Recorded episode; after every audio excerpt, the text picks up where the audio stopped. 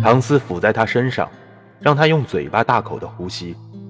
唐斯在揉搓着他那被打裂的鼻子。他在用海绵把他眼睛里的血吸干的时候，桑特从发肿的嘴唇间嘟嘟囔囔的说着一些话：“我没事，阿里克。只要是人，都能玩这骗人的把戏。啊，在下一回合，我要战胜他。”锣声再次响起，桑托仍然像上一回合那样，跌跌撞撞地走上前去。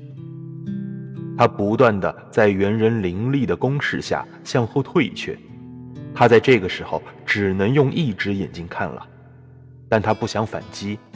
他知道，只要尽量藏匿在手势的躯壳之中，保护好自己的下巴就可以了。他不需要反击。观众在狂呼。要求拳手击倒对方，在猿人一阵可怕的进攻之后，他瘫倒了下去，双膝着地。他清楚地听见裁判在数数，当数到三时，他站了起来，双手在身侧晃动着。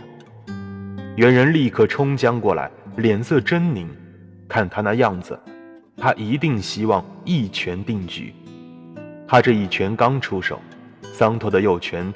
像一道电光般的从腰下飞将了出来，以打桩般的威力猛击在猿人的下巴上，顿时猿人的脸抽搐了起来，身子摇摇晃晃，就要他倒下去的时候，桑托又抡起了能将骨头击碎的一拳，打了个正着。